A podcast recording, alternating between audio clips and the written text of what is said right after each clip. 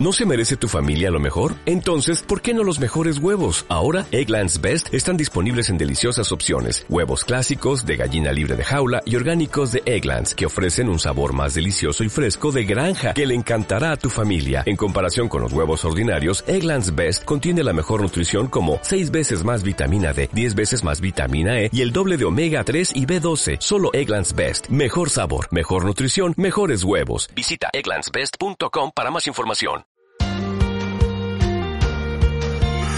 Aprende sobre los fundamentos de libertad, emprendimiento y temas de actualidad a través de personalidades de referencia mundial con el podcast de la Universidad Francisco Marroquín en newmedia.ufm.edu.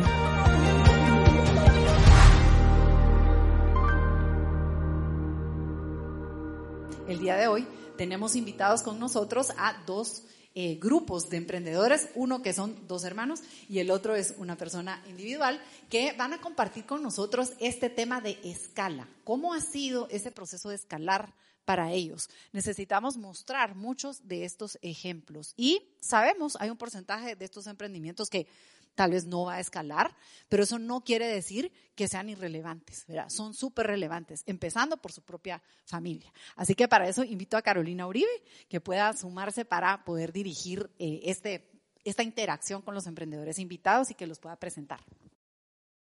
Yo soy Luis Enrique eh, y es un gusto, gracias por habernos invitado el día de hoy.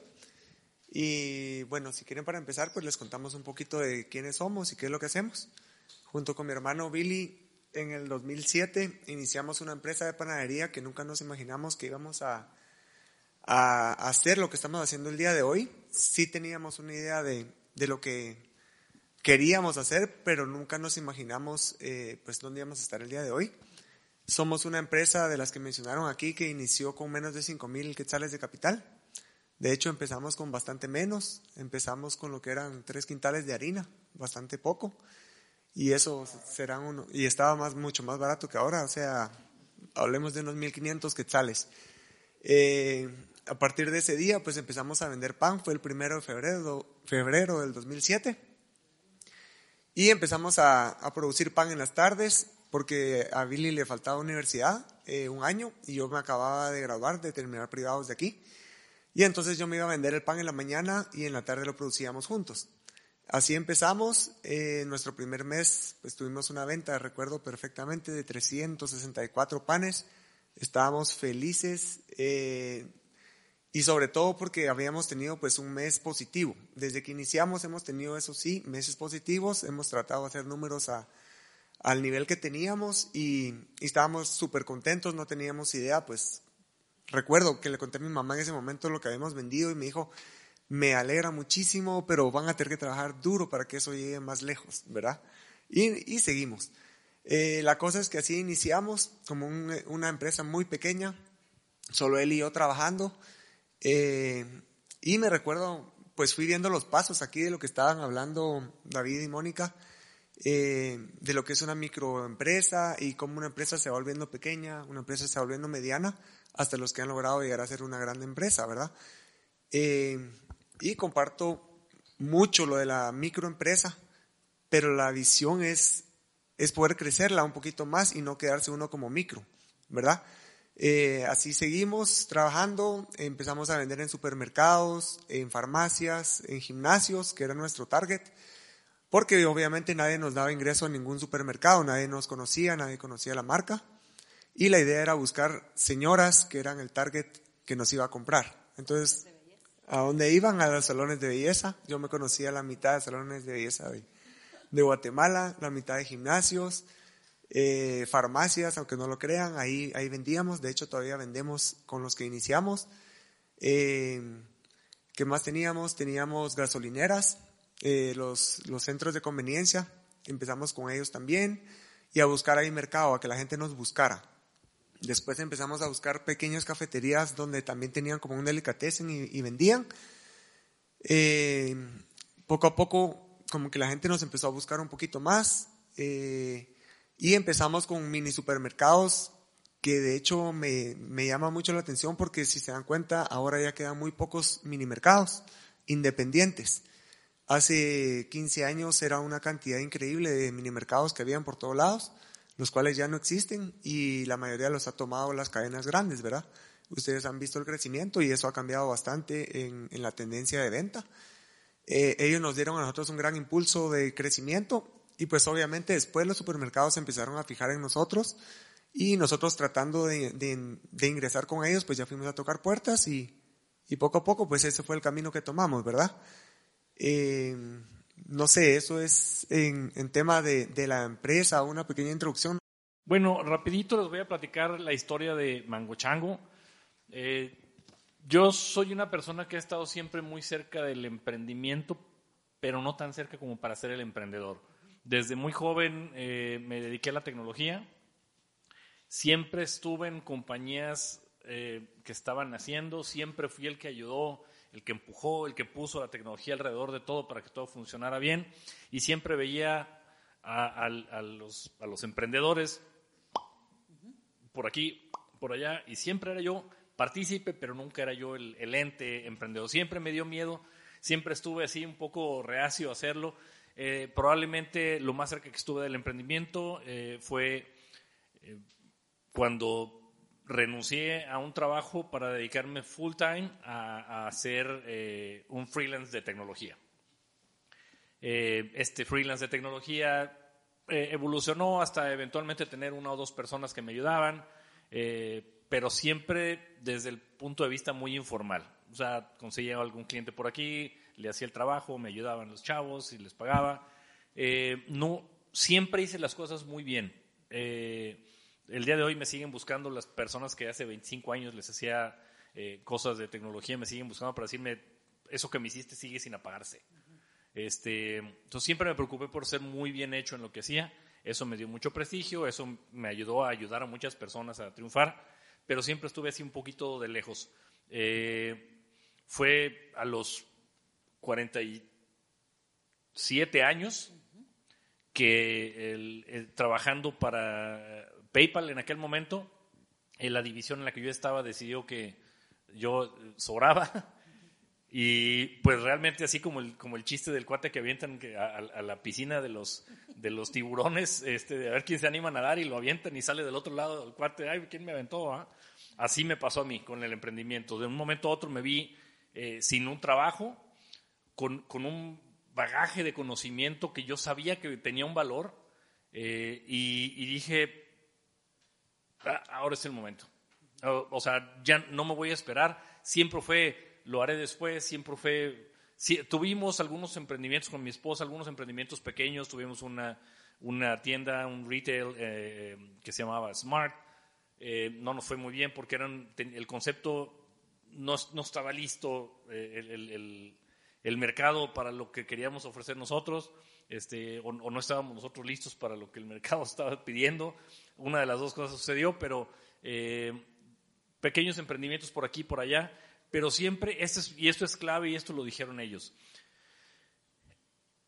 el enfoque en el, el, el dedicar el 100% de tu tiempo al emprendimiento hace la diferencia muchos de los otros pequeños emprendimientos que fui teniendo y que no, no florecieron durante mi vida fueron colaterales, fueron así, bueno, en mis ratos libres voy a hacer esto, en mis ratos libres voy a poner esto otro.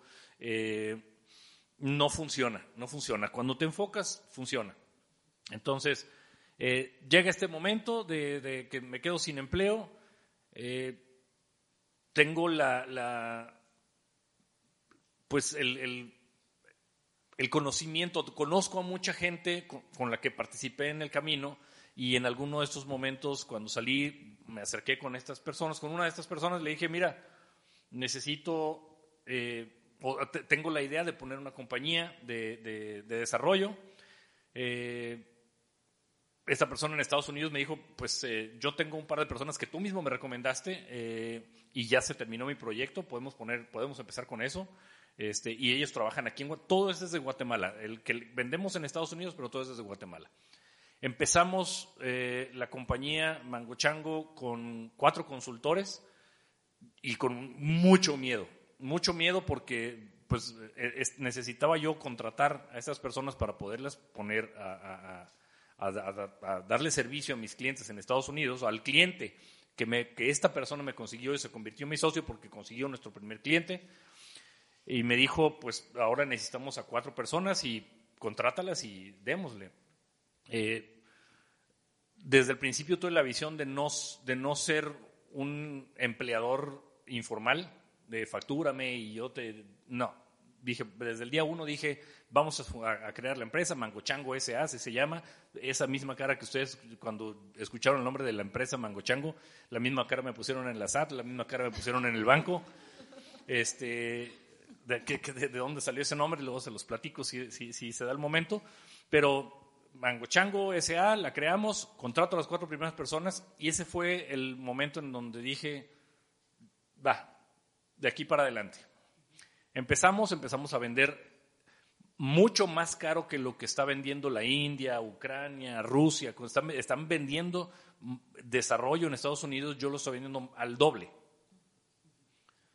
No es un poco más caro, yo lo vendo al doble, pero yo no vendo el, talento de las manos echando código. Yo vendo gente con mucho talento, con muchos skills técnicos, pero con también muchos skills, eh, soft skills, eh, que, saben, que saben sentarse en una mesa de, juntas, eh, exponer un punto, presentar una arquitectura de software. Gente que, es mucho más completa que simplemente escribir líneas de código. Pero por ende es gente cara, es gente que, o sea, me preocupo porque el número uno en, mi top five de, de los, lo que hace Mango Chango único y lo que le da un valor agregado es su gente. Yo, en el momento que contrato a una persona que tiene que pasar por muchas espinas antes de que yo la pueda contratar, porque tiene, tiene que pasar por muchos filtros. Una vez que está conmigo, no la quiero dejar ir nunca. Le, voy a pagar lo mejor que se pague en el mercado de Guatemala, le voy a dar todas las prestaciones y más de las que se dan en, Guatemala, le voy a pagar todos los viajes que necesite para ir a ver para, ir al cliente, le voy a pagar su capacitación, me voy a encargar de que esté en un ambiente donde de veras esté continuamente aprendiendo. Eso cuesta mucho. Entonces yo me acerqué con, esta persona y le dije, bueno, vamos a, vamos a hacer algo porque yo necesito pagarle sueldos muy altos a estos cuatro consultores y no quiero acabarme el dinero que me dieron cuando salí de trabajar en un mes. Y me dijo, ¿te voy a prestar dinero? ¿Prestar dinero?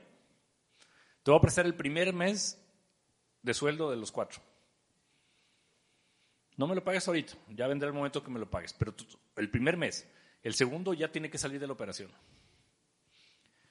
Eh, ahorita eso fue en noviembre, octubre de 2019, hace un poco más de dos años, sí.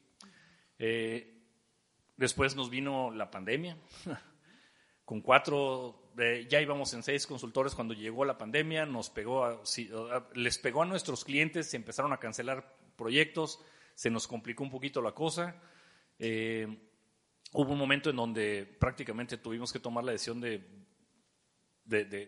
o sea, o si, si en un mes más no conseguimos, aunque sea para la nómina, pues nos vamos a tener que ir. Afortunadamente se nos presentaron los proyectos repito, eh, hicimos las cosas también, hice las cosas también, también yo individualmente por mucho tiempo, que en, el momento en el que la economía en Estados Unidos empezó tantito a, salir adelante, al primero que lograron fue Mango el día de hoy, o sea, nuestro objetivo era un crecimiento eh, moderado. El día de hoy ya estamos casi en 50 eh, consultores. tenemos 12 clientes y creciendo. Todos los días tenemos oportunidades de acercarnos con nuevas compañías. No tenemos nada de marketing. Las compañías se acercan a nosotros por, pura referencia, porque hacemos el trabajo también. Eso, es clave para mí. Hacer el trabajo como nadie más lo va a hacer, nunca. Lo hago así y yo sé que me van a recomendar. Eh, yo sé que el valor que cobro es alto, pero en el momento en el que me ven trabajando dicen, este eh, esta compañía vale la pena, necesito tener esta compañía aquí en el ADN. Eh, nuestros mecanismos y procedimientos han permeado al grado que las compañías para las que trabajamos adoptan nuestros procedimientos como sus propios procedimientos tecnológicos. Entonces, es, eso es, eh, eh, la excelencia creo que es lo que nos ha dado esto. Este, sí, fue mucho miedo, eh, sigue siendo mucho miedo. 50 familias dependen de, que yo haga las cosas bien y de que los que estamos en esto hagamos las cosas bien. Pero otro de los conceptos iniciales básicos es que las cosas se tienen que hacer con una estructura. Todo está documentado. 100% de las cosas que se hacen en la compañía están documentadas. Somos una compañía de 50 personas que tenemos una sola persona administrativa. En las otras 49 operan y, se, y facturan su tiempo. O sea, eh, eh, de, veras, somos tan eficientes, hemos documentado también nuestros procesos que cada persona es capaz de hacer sus propias tareas administrativas como parte de su día a día. Este, registrar su tiempo, eh, registrar sus gastos, meter las facturas al, a nuestro sistema, hacer todo, o sea, todo lo que debería hacer el departamento de contabilidad lo hacen cada quien y, y se lo pasan a través de sistemas automatizados a una sola persona. los procesos de recursos humanos los distribuimos entre la misma gente. Necesitamos contratar a otros tres. A ver, tú y tú son los que van a contratar, están en ese proyecto, ustedes dos contratan. ¿Cómo contratamos? Aquí están todos los procedimientos. Aquí está todo lo que tienes que seguir está documentado y escrito. Entonces, esas son las claves. Eh, preocuparnos porque no se nos vaya una sola persona. Hay un solo eh, eh, hay un, solo indicador por el cual me hacen responsable 100% del tiempo la compañía a mí y es que no se nos vaya una sola persona porque ella quiso irse. Si alguien se va a ir es porque alguien dejó de servir, pero alguien no se va a ir porque él quiere. nunca se nos va una persona por, por eso. y lo hemos cumplido hasta ahora. Toda la gente, tenemos la gente que los cuatro, los cuatro primeros que empezaron siguen en la compañía. Eh, todas las personas que han entrado eh, han cambiado su vida, han crecido profesionalmente, han aprendido. Ah, tenemos gente que, que llegó sin haber eh, subido nunca a un, a un, avión, sin haber nunca viajado ni siquiera en el interior de Guatemala y han trabajado tres meses desde Italia. No porque trabajar con un cliente de Italia. El cliente está en Estados Unidos y él tuvo el dinero y, lo apoyamos para conseguir todo lo que tenía que conseguir y se fue a vivir tres meses a, Europa y trabajó un par de meses desde Italia, otro mes desde España, luego se regresó y se aventó dos meses en Colombia, trabaja por el mundo, se vive algunos meses en Guatemala y se va por otro, y, hay muchos que están empezando a seguir este, este proceso. Entonces estamos ayudando a la gente a cumplir sus sueños, este, eso, eso vale mucho, eso, eso los, los amarra mucho con Mango Chango de la buena, de la buena forma. Y pues esa es, esa es la historia de... Aquí estamos el día de hoy eh, eh, platicando la historia con la expectativa de seguir creciendo, duplicando la cantidad de gente que tenemos cada año y esperamos que este año el objetivo es cerrar con 50 y estamos casi en 50 a medio año. Entonces esperamos que superemos esa, esa expectativa de crecimiento. Y pues bueno, esa es, esa es la historia. Si tienen alguna pregunta. Un aplauso, sí en dos años y qué años, ¿verdad? Y llegar de cuatro a 50. Uno, de los dos fue, fue, de veras crítico, pero creo que ese fue el que nos hizo fuertes. No, y saben una cosa, yo creo que esto es una, algo bien interesante. La pandemia eh, hizo que la gente se acostumbrara a muchas cosas virtuales. Y la verdad, o sea, está bien, pues, o sea, hay un montón de oportunidades. Pero esto, digamos, no tiene igual. Y nosotros no se imaginan la resistencia, ¿verdad? Nos ha pasado con Carolina decir, este evento, mucha gente nos preguntaba, mire, pero ¿y no lo van a transmitir? No, no lo vamos a transmitir. Y eso es el último First Tuesday. O sea, le dije a Sofi, no vamos a transmitir más. O sea, y llegó el doble de la cantidad, el doble de personas llegaron a ese evento, ¿verdad? Hay que salir de esa zona de confort e ir a buscar esos contactos. O sea, estos contactos son de a de veras, pues, o sea, son en vivo, ¿verdad? Y lo que decía usted, los emprendedores es un mundo lindísimo, la gente es súper abierta y de verdad cero egoísta para compartir lo que ha aprendido con toda humildad, porque sabe que el camino es un camino de de esfuerzo y es un camino que, que, no es fácil de replicar tampoco.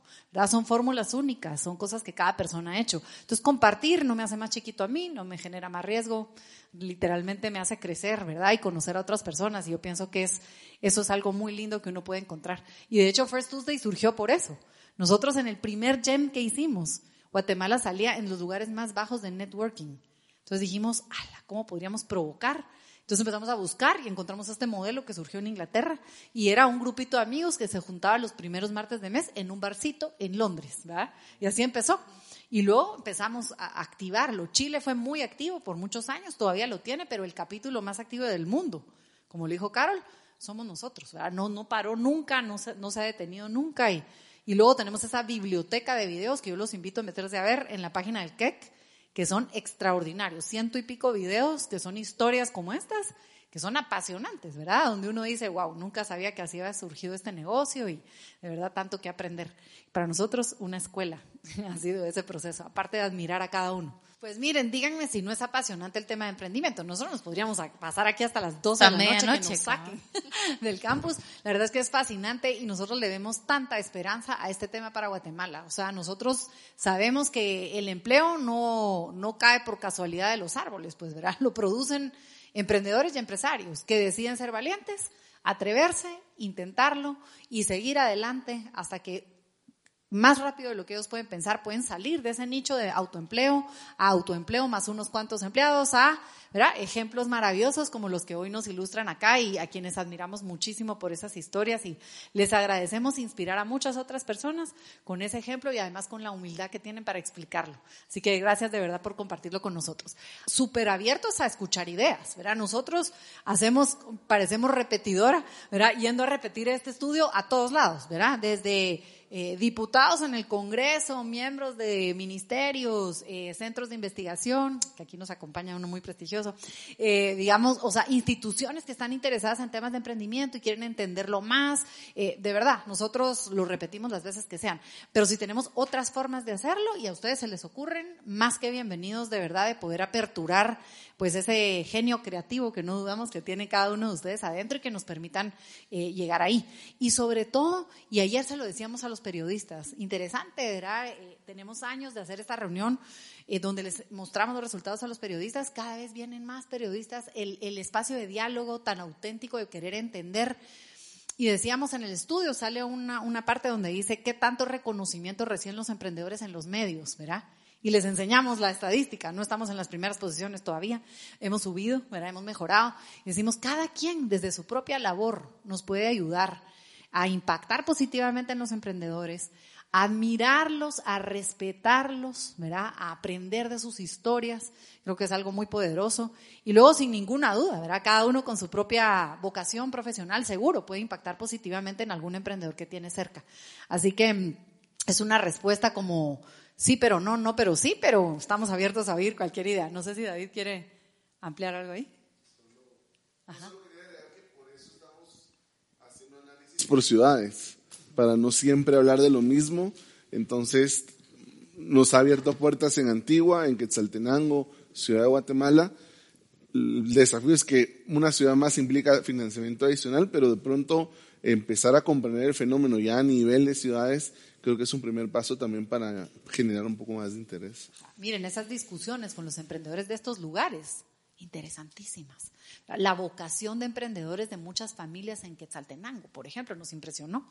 A muchos decían, yo nací en un hogar emprendedor, mis papás venden textiles en el mercado, desde no sé qué edad, y yo lo aprendí en casa, ¿verdad? Y luego cómo eso lo multiplican. Súper interesante, ¿verdad? Esas discusiones que nos ayudan a validar o ampliar la información que vemos acá. Rapidito, quería platicarles así eh, de un, una iniciativa social que tenemos nosotros en Mangochango, siempre tratando de regresarle a Guatemala un poquito de todo lo que nos está dando. Ya regresan, ya regresan. Pero Tenemos una academia que pusimos en este momento en REU, en donde estamos eh, capacitando, empezamos con 12 muchachitos eh, a los que les enseñamos tecnología, les enseñamos a desarrollar.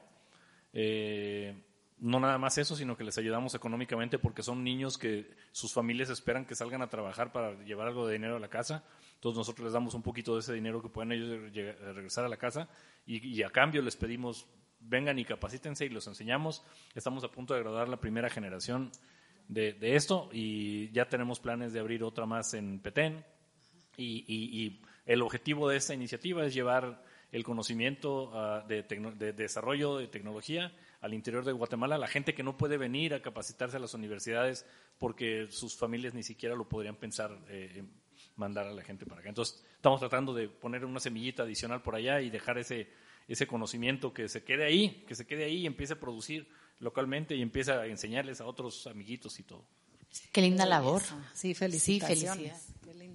Felicidades. El reporte es, accesible. Eh, públicamente, digamos. La universidad invierte mucha plata en hacer esta, esta investigación, pero el único propósito es compartir la información.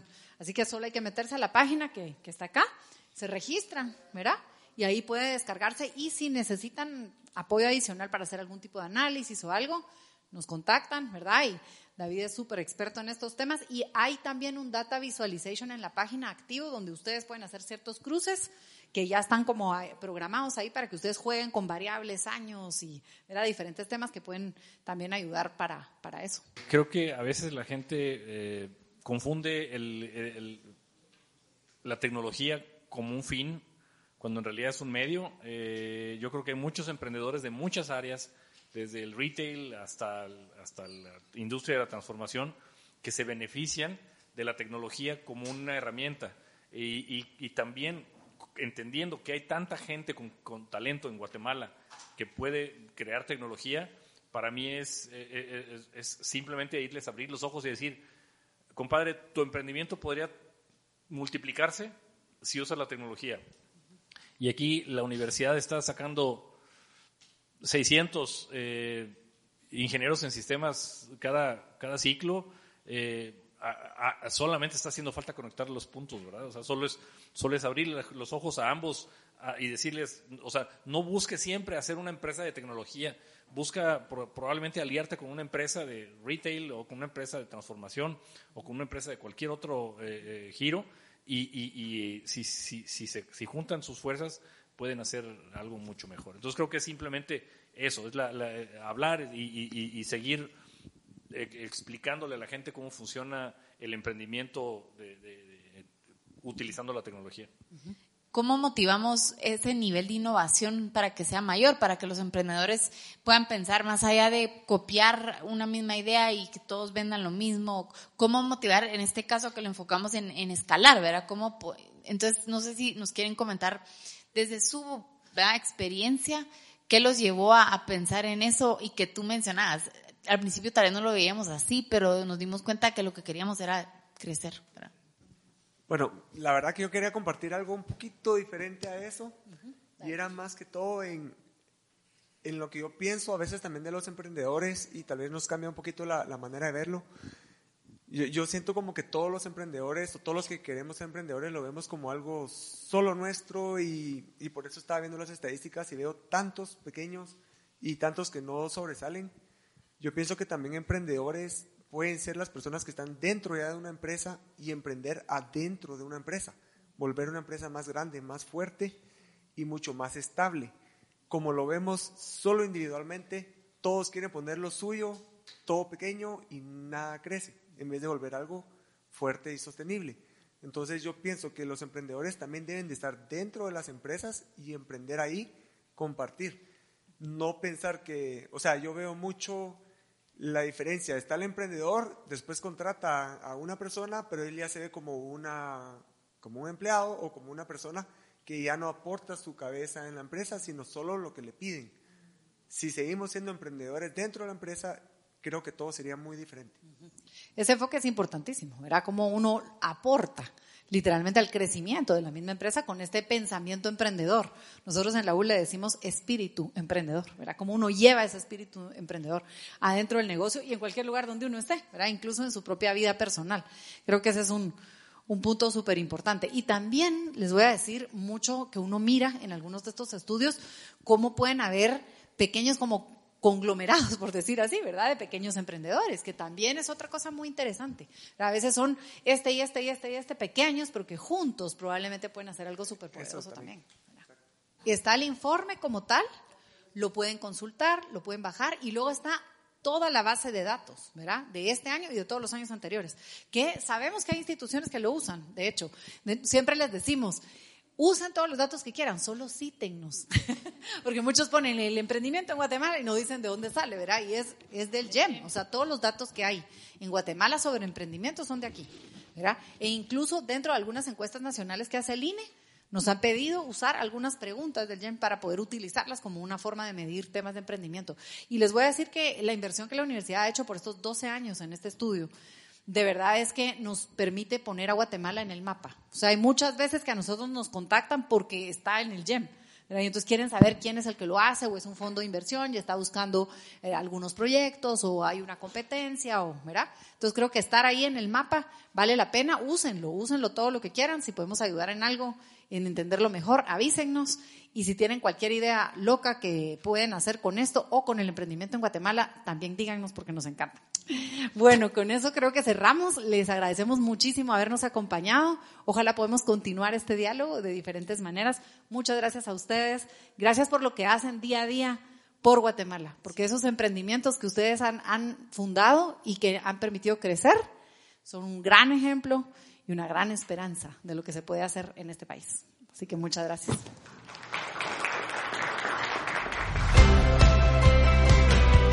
Visita newmedia.ufm.edu y consulta videos, podcasts y cursos en línea para enriquecer tu experiencia de aprendizaje.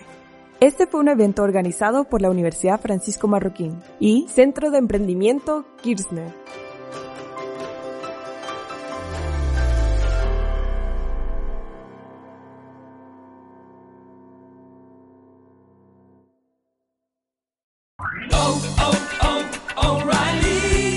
¿Necesitas ayuda? En O'Reilly Auto Parts te ayudamos. ¿Necesitas algún consejo? Te aconsejamos. Nuestros profesionales en autopartes están siempre disponibles para ayudarte a encontrar lo que necesites. Excelente servicio al cliente es solo una de las ventajas que ofrece O'Reilly Auto Parts. Los profesionales en autopartes. oh, oh, O'Reilly